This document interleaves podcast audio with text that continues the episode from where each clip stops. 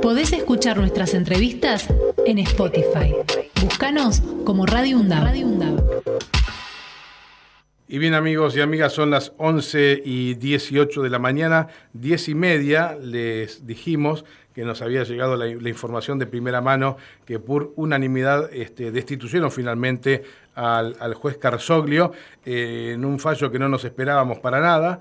Eh, y mucho menos que sea así por, por unanimidad. Así que estamos en contacto ya con el abogado del doctor Carsolio, el doctor Diego Raidán, a quien le vamos a, a, decir buenos días de alguna manera, porque es lo que corresponde. Buen día, Diego, ¿cómo te va?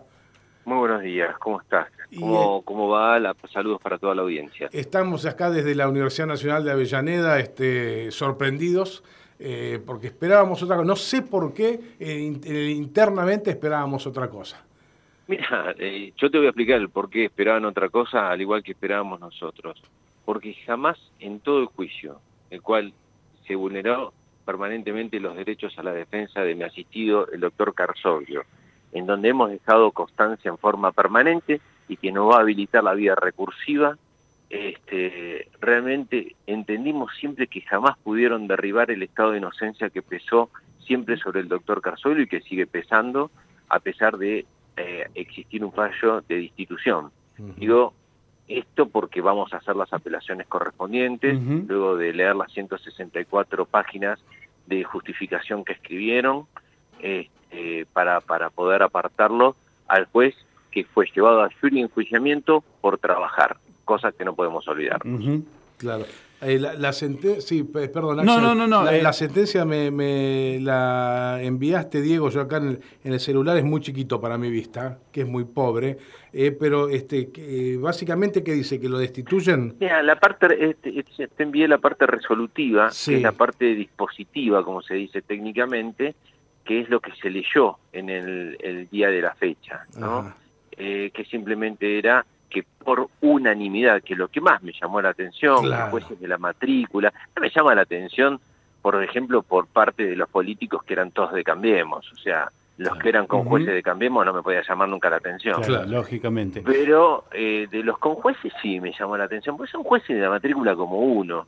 Entonces, cuando uno realmente se queja, cuando camina a tribunales, o, eh, realmente era el momento de decir, no, mira, tenemos que bancar a un juez que sí trabaja, que sí atiende a los abogados, que sí atiende a todos, que trata los recursos, no es un juez sistemático, ni siquiera es un juez de garantía como llamamos en la jerga, que es un escribano de los fiscales, no es un tipo que trabaja. Entonces, eso sí me llamó la atención, que abogados de la matrícula como uno hayan votado una destitución con elementos este, escasos. Y bueno, la verdad que eso es lo más llamativo y lo dejo al público para que saque sus propias conclusiones, ¿no?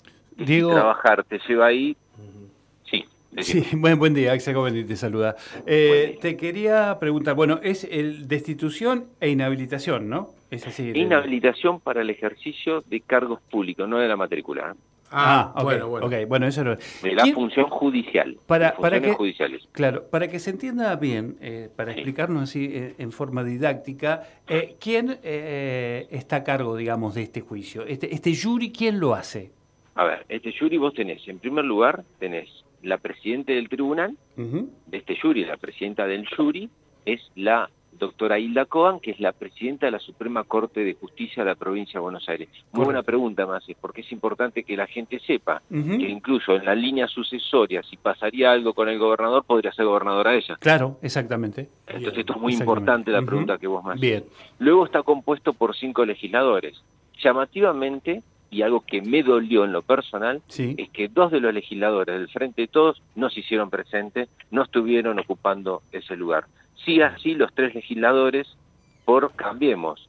Este, realmente, bueno, eh, estuvieron los cinco días de juicio estuvieron ahí. Claro. Entonces, yo sentí, la verdad me sentí eh, defraudado en, lo personal y por mis convicciones políticas incluso, ¿no? Este, pero bueno, eh, yo lo tomé siempre como netamente jurídicamente, como se debe tomar una defensa, y hemos aplicado todo lo que corresponde a la ley 13.661, no nos voy a aburrir con normativa, pero es importante que lo diga, y me ajusté a derecho este, en su artículo 59 y el Código Procesal Penal de la Provincia de Buenos Aires. Jamás salí de ese lineamiento técnico y jurídico, que esto es muy importante, porque ellos con el fallo no cumplieron lo que sí yo cumplí a lo, largo de este juicio. Yo sí lo cumplí. Para también recordarle a la audiencia de que este, fue denunciado por el procurador bonaerense Julio Contegrán.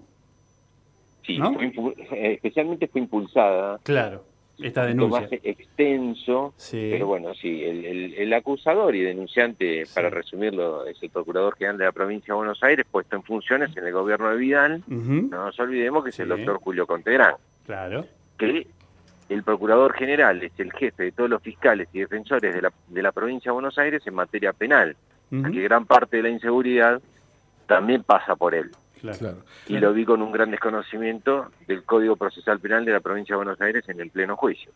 recordémosle eh, a, la audiencia que, eh, si bien son, eh, entiendo que múltiples las acusaciones que hacen contra este, el doctor Carsoglio, acá lo principal, Axel, es que no cumplió o sea, no fue funcional a la Gestapo de Vidal en la provincia de Buenos Aires. Al pedido que hace la AFI en ese momento con... Este... O, de Macri eh, en persona, bueno, sí, digamos, ¿no? Bueno, ellos decían, ¿no? Creo que este, decía que cuando se presentaron fuente al despacho, corregime, Diego, si es así, este, venían del nombre del presidente. En aquel momento era eh, Mauricio Macri. Convengamos una cosa que sí, nosotros lo probamos y está en el expediente. Ajá. Nosotros pudimos probar que esto se inició esto se impulsó por las fechas, incluso había denuncias desde 2010 y la más fuerte de 2015 mm. y estaban en estado vegetativo.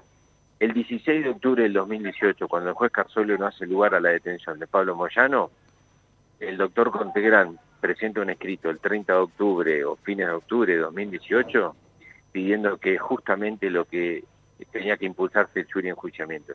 Y el 5 de diciembre de 2018 el doctor Carzoglio este, fue apartado de sus funciones.